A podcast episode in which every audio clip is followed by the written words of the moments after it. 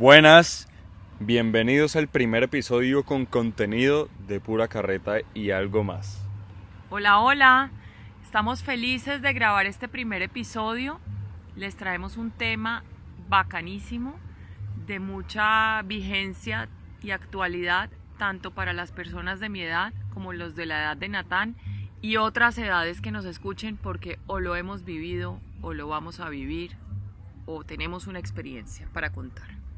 Antes de arrancar con el tema, me gustaría hablar un poquito del paraíso que tenemos en este momento enfrente de nosotros. ¿Dónde estamos, mami? Estamos en el lago Calima. Hay un atardecer hermoso. Las aves están como volando a buscar su refugio. Y está en esa hora del día que no ha oscurecido, pero tampoco está a plena luz. Hermoso. Espectacular. Bueno, pues el tema de hoy, como seguramente lo vieron en el título, es irse de la casa, dejar la casa. Sí, es un tema que todos en algún momento de nuestra vida lo hemos hecho. Algunas personas se van de la casa cuando terminan el colegio, otros cuando terminan la universidad, otros cuando se casan, se arrejuntan, se consiguen su pareja, otros cuando se van de intercambio pues habrá algunos bombriles que nunca se van de casa, pero esos son los raros. Pero todos nos hemos ido de casa y ese es el tema que nos ocupa hoy. Tanto mi mamá como yo lo haré en un futuro, nos vamos del colegio a la universidad y en ese momento es que dejamos la casa. Bueno, ¿por qué escogimos este tema? Primero, así como lo dijimos en cuando empezamos a hablar del tema, es porque todos tenemos que pasar por allí. No importa nuestra edad, ni nuestra generación, ni la manera en que nos han criado, sí o sí tenemos que llegar al punto de irse de la casa y dejar la casa. Además de eso, pues como la mitad de nuestra audiencia son personas de la edad de Natán, están próximos a vivir la experiencia de irse de casa. La otra mitad de la audiencia son gente de mi edad eh, que están o pueden estar pasando por la experiencia de que sus hijos se vayan de casa. Entonces creemos que es un tema que, que les va a hacer clic y les va a dejar una semillita sembrada a todos. También vamos a hablar un poquito de qué estoy haciendo yo en este momento para que mi partida no sea tan difícil, tanto para mí, siendo el que se va, como para el resto de mi familia, sabiendo que soy yo el que se va. Claro, porque es que el cambio que se avecina es enorme.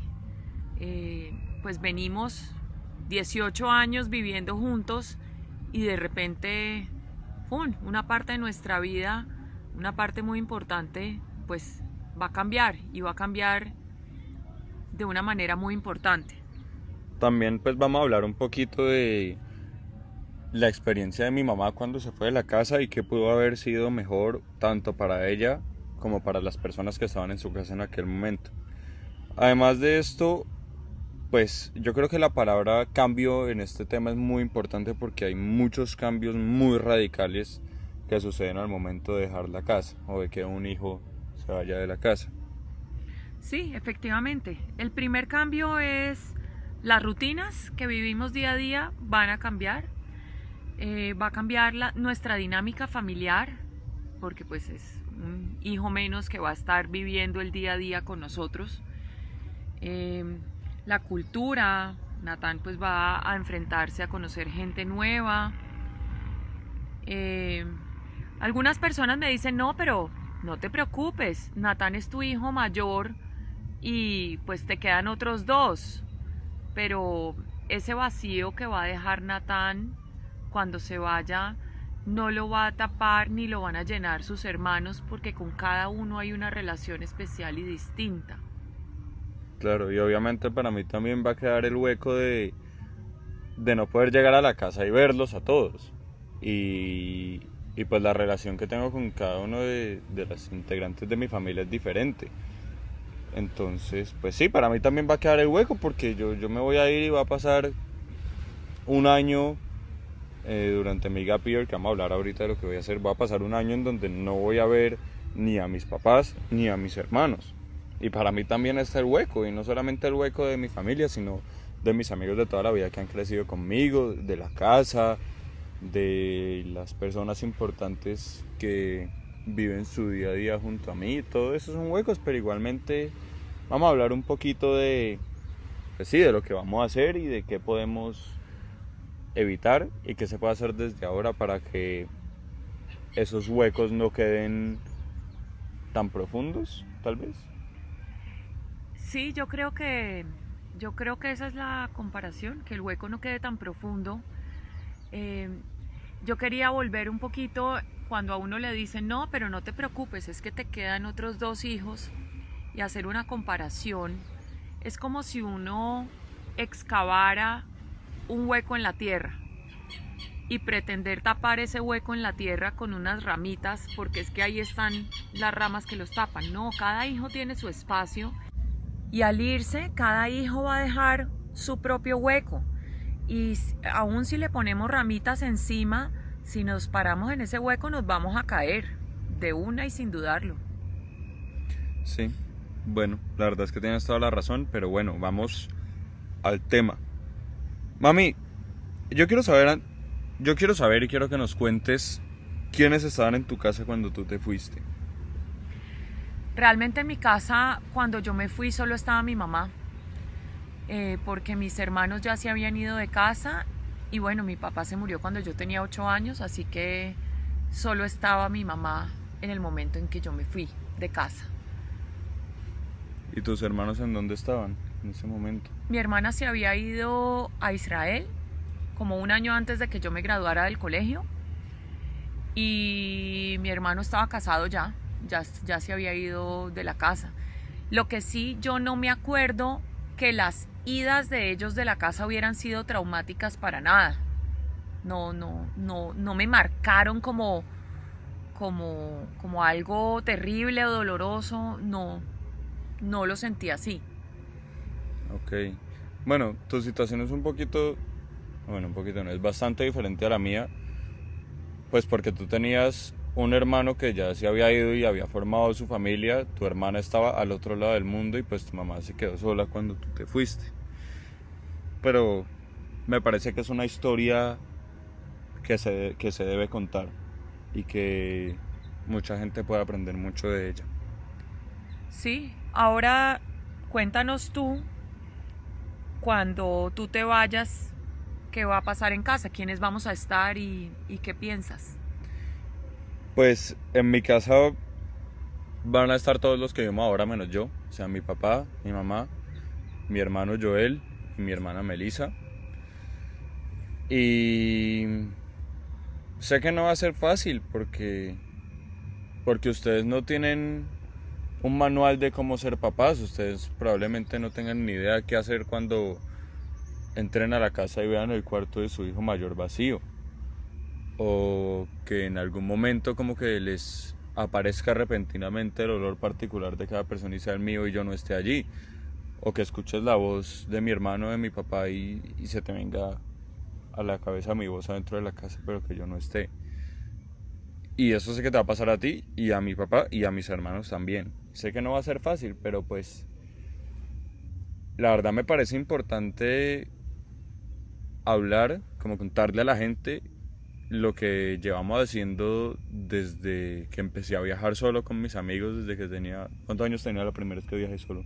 Uy, no sé, era chiquito. Pues... Como 12 tal vez. No, si una vez te mandamos solo y tenías como 7 años, te mandamos un campamento solo. ¿Te acuerdas? Ay, ni te cambiaste de ropa, hijo.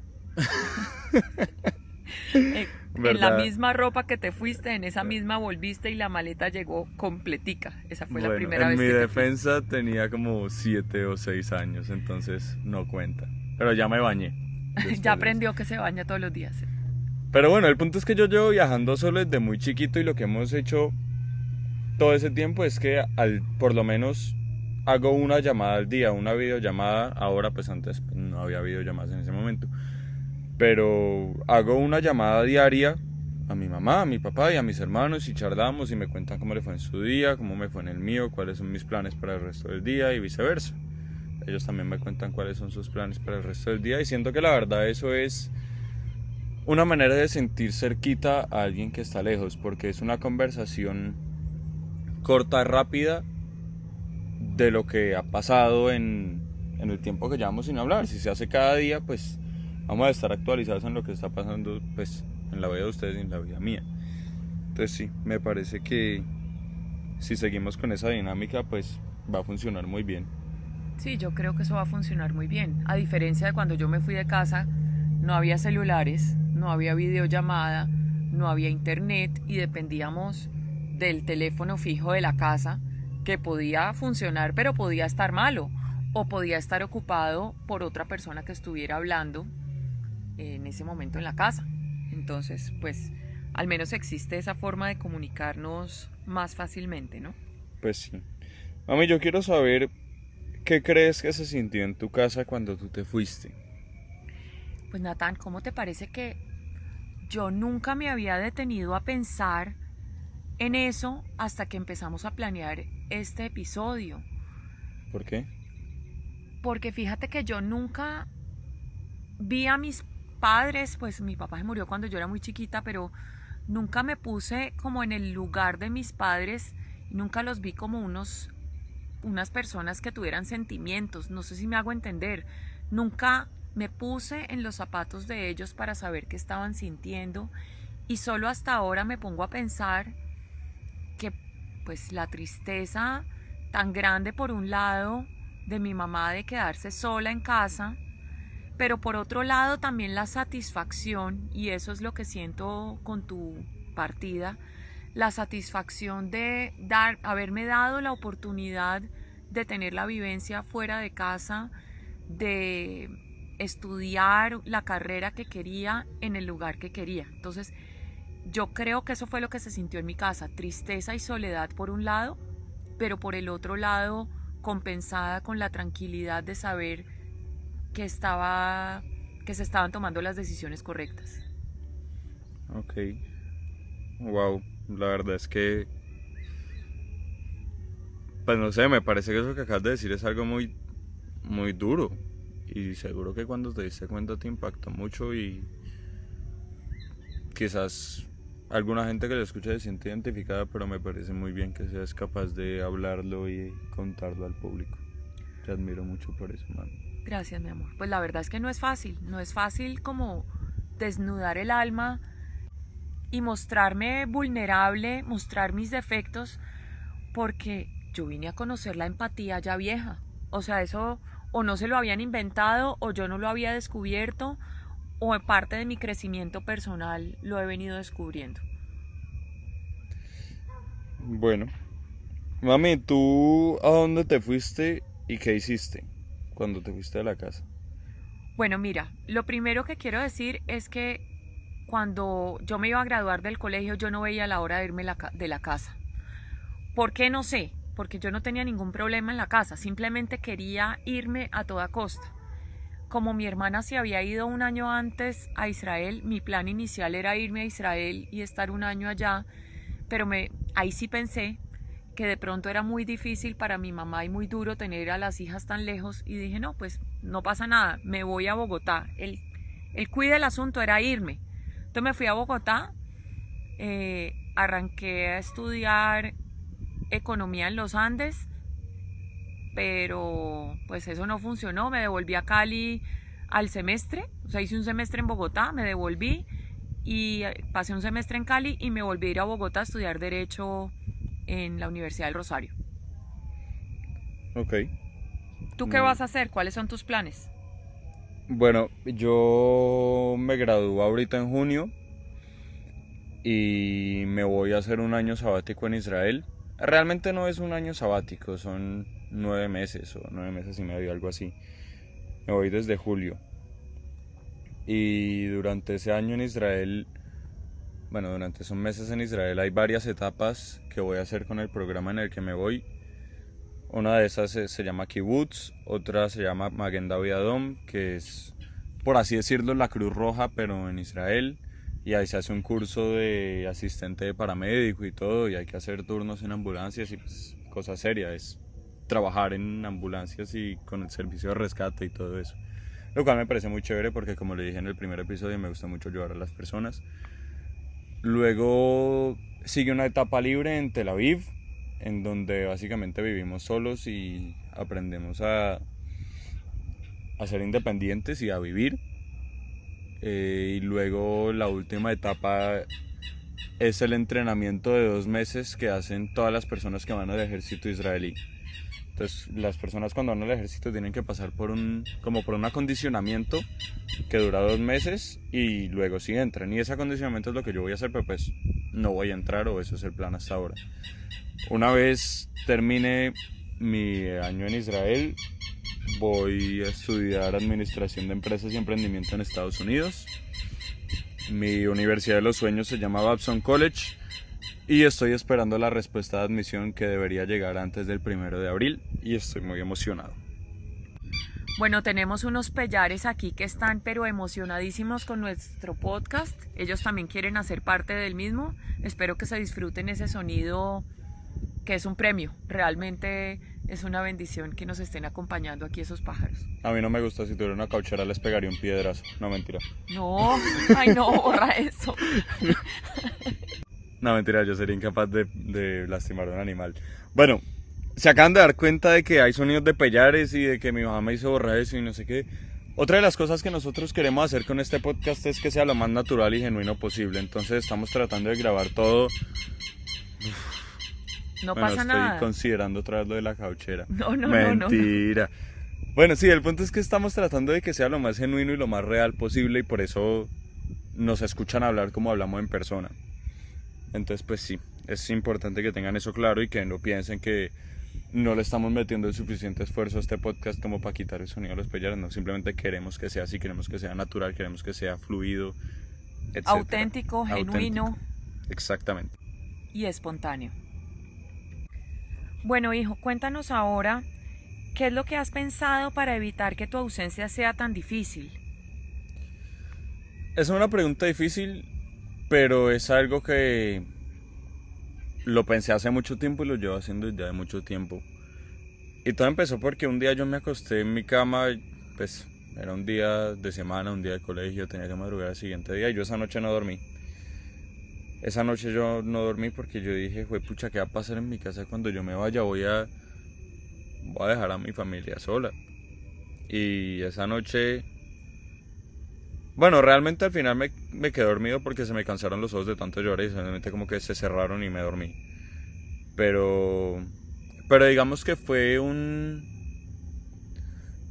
Como... Digamos que aterricé muy forzoso. Fue como...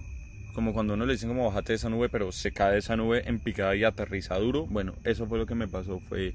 Así me sentí, que fue como un, un golpe de realidad fuerte y yo lo único que dije es voy aprovechar todo el tiempo posible para pasarlo con mis papás, con mis hermanos y con la gente que quiero. Y por eso es que desde hace un par de meses llevo cocinando con mi mamá cada vez que venimos a, a Calima o que tenemos una comida o algo así. Siempre estoy pendiente en la cocina. Le digo, mami, enséñame, mami. Quiero aprender porque no quiero irme a Israel y tener que desayunar, almorzar y cenar pasta con salchicha con con tomate picado. Pues quiero aprender a comer rico y además quiero pasar tiempo contigo. Con, con Joel, eh, cuando salimos a montar moto también, o con mi papá cuando salimos a montar moto, cuando salimos a esquiar en el lago, con, con mi hermana acompañarla a almorzar, a llevarla a sus clases de baile, o simplemente pasar la mayoría de tiempo que pueda con ella. Una cosa que me gustaría hablar que siento que es muy importante y que a mucha gente le puede pasar es que hace relativamente poco, hace por ahí un mes en el colegio, yo dije, ya no puedo más. Estoy mamado de esta puta mierda, estoy mamado de tener que verle la cara a la misma gente que muchas personas de esas no me llenan, no generan constructividad en mí. Estoy mamado de esta mierda, yo ya no quiero más esto, no me aguanto a nadie. Pero pues yo dije, yo no, yo no me puedo quedar con esta incógnita, yo tengo que saber qué me está pasando pues porque eso no era normal en mí, nunca me había pasado. Y yo decidí ir a donde la consejera y ella me dijo que eso es muy común en los adolescentes que están a punto de graduarse y dejar el colegio. Y que realmente lo que estoy haciendo es teniendo el duelo ahora para evitar que ese duelo, que esa despedida, que esa separada de la fuerza sea más difícil después. Entonces me estoy inconscientemente mamando de la gente ahorita para que el día que me toque decir chao y no te voy a volver a ver en mucho tiempo o quizás no te voy a volver a ver, en la vida, que no sea tan difícil. Pero yo le dije, yo le dije, Juli, eso no me hace nada de sentido porque yo no soy así.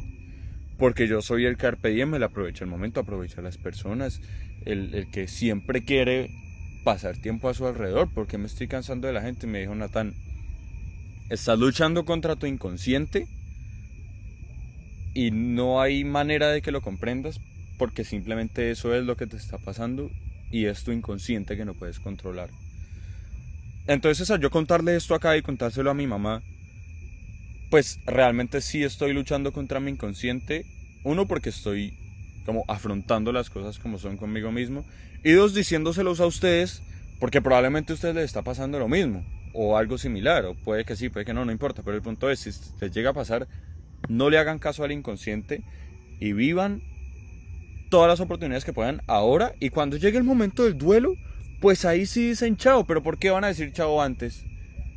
¿Por qué se van a alejar antes si tienen todavía un par de meses, un par de semanas para disfrutarlo?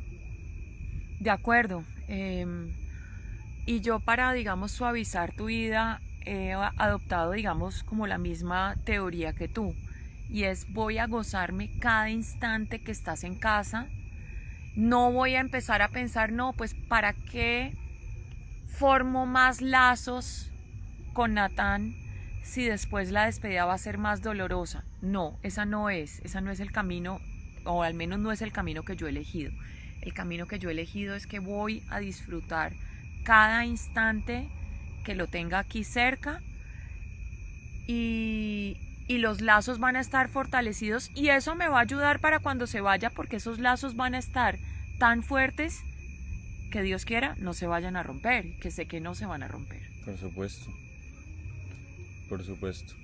Eso me parece que es importante que todos ustedes lo tengan en cuenta porque es algo que pues que nos pasa a todos o que quizás no nos pasa a todos, pero es algo que cuando me pasó a mí no supe cómo controlar y ahorita lo estoy controlando y espero que si a ustedes también les está pasando, esto les sirva para que sepan cómo controlarlo.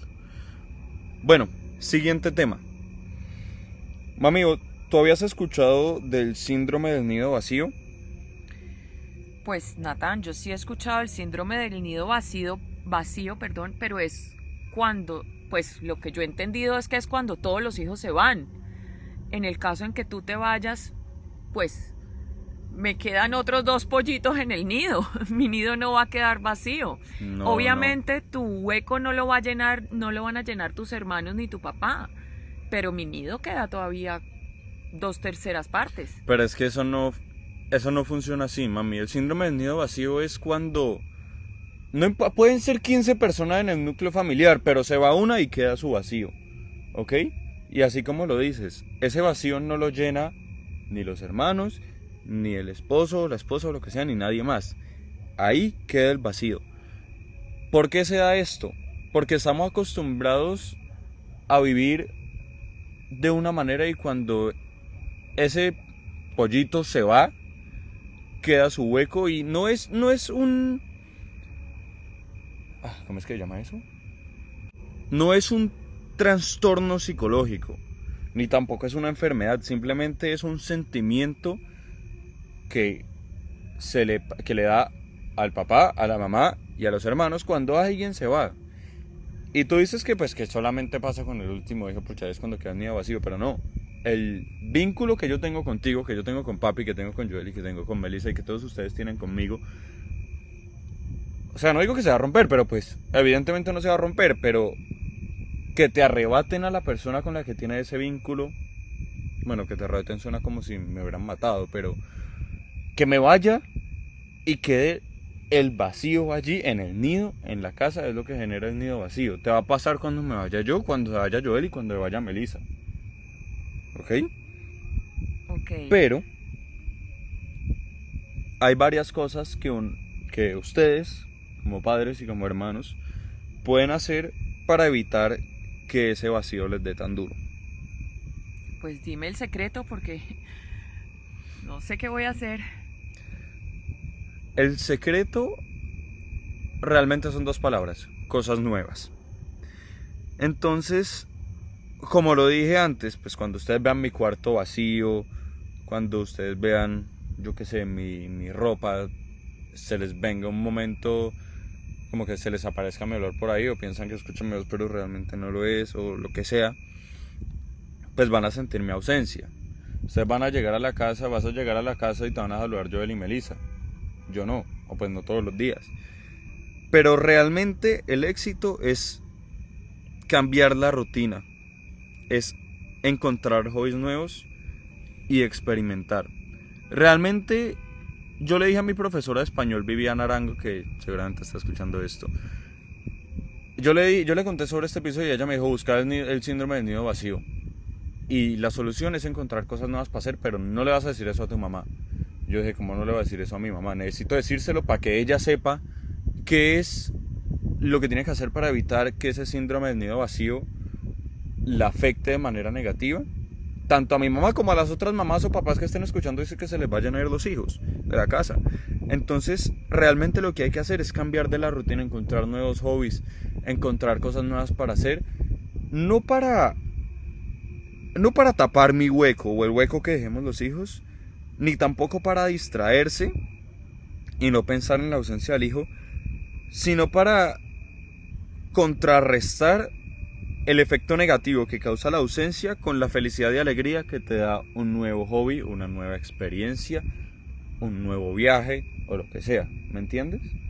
Pues mira que eso me hace mucho sentido porque si yo me pongo a pensar que vivo mi vida igualita a como la he vivido siempre y que tú no estés allí, seguramente me, pues ya, desde ya me da durísimo pensar en eso.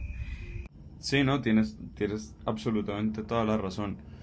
Por eso es que esto es como una oportunidad como para incentivar a ti y al resto de las mamás y al resto de los papás que escuchen esto a que sepan que tienen que encontrar algo nuevo para hacer cuando les vayan los hijos de la casa porque pues sí, porque si no el síndrome del nido vacío los va a llevar anclados hacia el fondo del mar y no van a tener aire para respirar. Pero ese hobby, ese, ese nuevo hobby, esa nueva experiencia, sí va a ser su tanque de aire. Ay, qué bueno, Natán. Bueno, y cuéntanos entonces tú qué piensas sobre los cambios.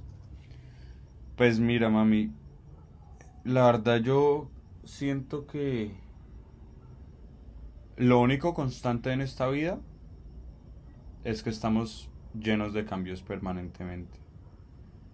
Incluso en nosotros, nosotros, en nosotros mismos y en las cosas de nuestro alrededor. Porque yo no soy el mismo ahora del que era ayer ni anteayer, ni tampoco soy el mismo ahora del Nathan de hace, de hace tres horas o algo así. He cambiado, he crecido, he pensado más. Entonces digamos que nosotros estamos cambiando, pero todo alrededor nuestro también está cambiando. Y acostumbrarse al cambio, pues es algo que toca hacer porque indudablemente el cambio siempre va a estar presente. ¿Alguna vez, eh, alguna vez escuché una frase que, bueno, seguramente muchos la han escuchado, pero dice que vos no puedes controlar lo que cambia a tu alrededor, pero sí puedes controlar la forma en que reaccionas o actúas hacia ese cambio. Me parece que con la experiencia y... Y... Sí, me parece que con la experiencia uno aprende a reaccionar de la mejor manera con esos cambios. ¿Qué piensas, mami? Yo veo los cambios como unos portales. O sea, uno puede andar por la vida en unos rumbos y uno se encuentra con ciertas puertas y puede entrar o no entrar. Em, quiero hacer la comparación. ¿Tú conoces el juego de Mario Bros? Eh, pues sí, pero no tengo ni idea qué tiene que ver esto con el podcast ni con irse de la casa. Ok, ya te digo. Espérate y verás. no, no estoy loca, en verdad. Tú has visto que Mario Bros va, es un muñequito todo chiquito eh, y de repente le aparecen unos honguitos que le dan como unos superpoderes. Sí, sí, se llama mi Mario Bros. Fue mi infancia y fue la infancia de todas las personas de mi edad que están escuchando esto. Bueno, también fue la mía. Entonces, resulta que va el Mario chiquitito y él puede o comerse los honguitos que le dan superpoderes o no comérselos. Yo veo los cambios como esos honguitos de superpoderes. Si tú pasas por ese portal que te genera el cambio, vas a salir fortalecido, así como Mario cuando se come el honguito y es capaz de seguir adelante y, y como derribar a todos los enemigos que él tiene porque está fortalecido y además gana un montón de puntos habiéndose aceptado, habiendo aceptado ese cambio que era el, el honguito o ese cambio que es en mi caso el como el dejarte ir o cualquier otro cambio que venga en el camino. Yo pienso que esos cambios me van a sacar fortalecida. Van a ser como esos honguitos de Mario Bros que me van a me van a dar más puntos y me van a permitir como seguir adelante. La verdad que analogía tan extraña, pero pero me causó mucha gracia además que tienes toda la razón. A mí me, también me parece que esos son los cambios.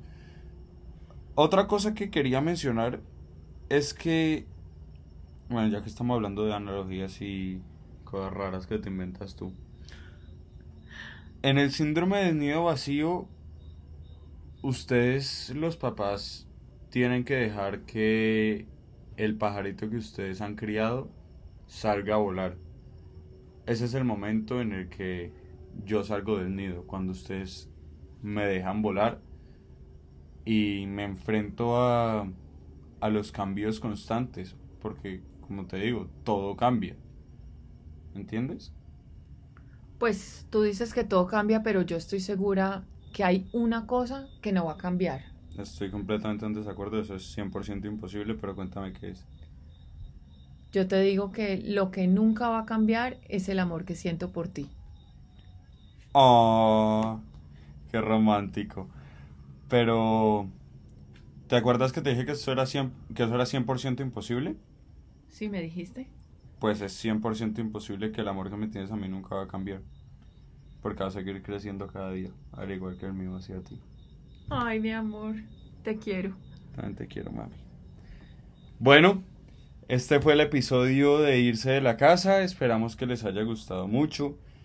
Quiero hacer un shout out a Viviana por darme la idea del nido vacío. A Tatiana García por darme la idea de hacer este episodio. A Dan Tota, Nico Isaacs, Isabela Figueredo y Lucas Arroyave por darme feedback sobre cómo grabar el podcast. Ah, yo también tengo. Bueno, hágale. A Sharoncita, mi sobrina, por la cantidad de recomendaciones que me hizo. A Juanita Sánchez, porque me, nos dio un montón de ideas que van a salir en los siguientes episodios. Eh, no me acuerdo quién más. Pero hemos recibido mucha retroalimentación y lo agradecemos y esperamos seguirla recibiendo de todos ustedes. Otra cosa, ya tenemos una cuenta de Instagram se llama pura, guion al piso, carreta, guion al piso y guion al piso, algo, guion al piso, más. Pura carreta y algo más y cada espacio es un guion al piso, básicamente. Entonces, pues sí, síganos y esperamos que les haya gustado este episodio y nos vemos la próxima. Bueno, por ahí por nuestra cuenta de Instagram nos pueden dar recomendaciones, qué temas creen que debemos tratar o que les gustaría que tratemos y también coméntenos qué tal les pareció este episodio y, y díganos que están esperando con ansias el siguiente. Chao. Chao.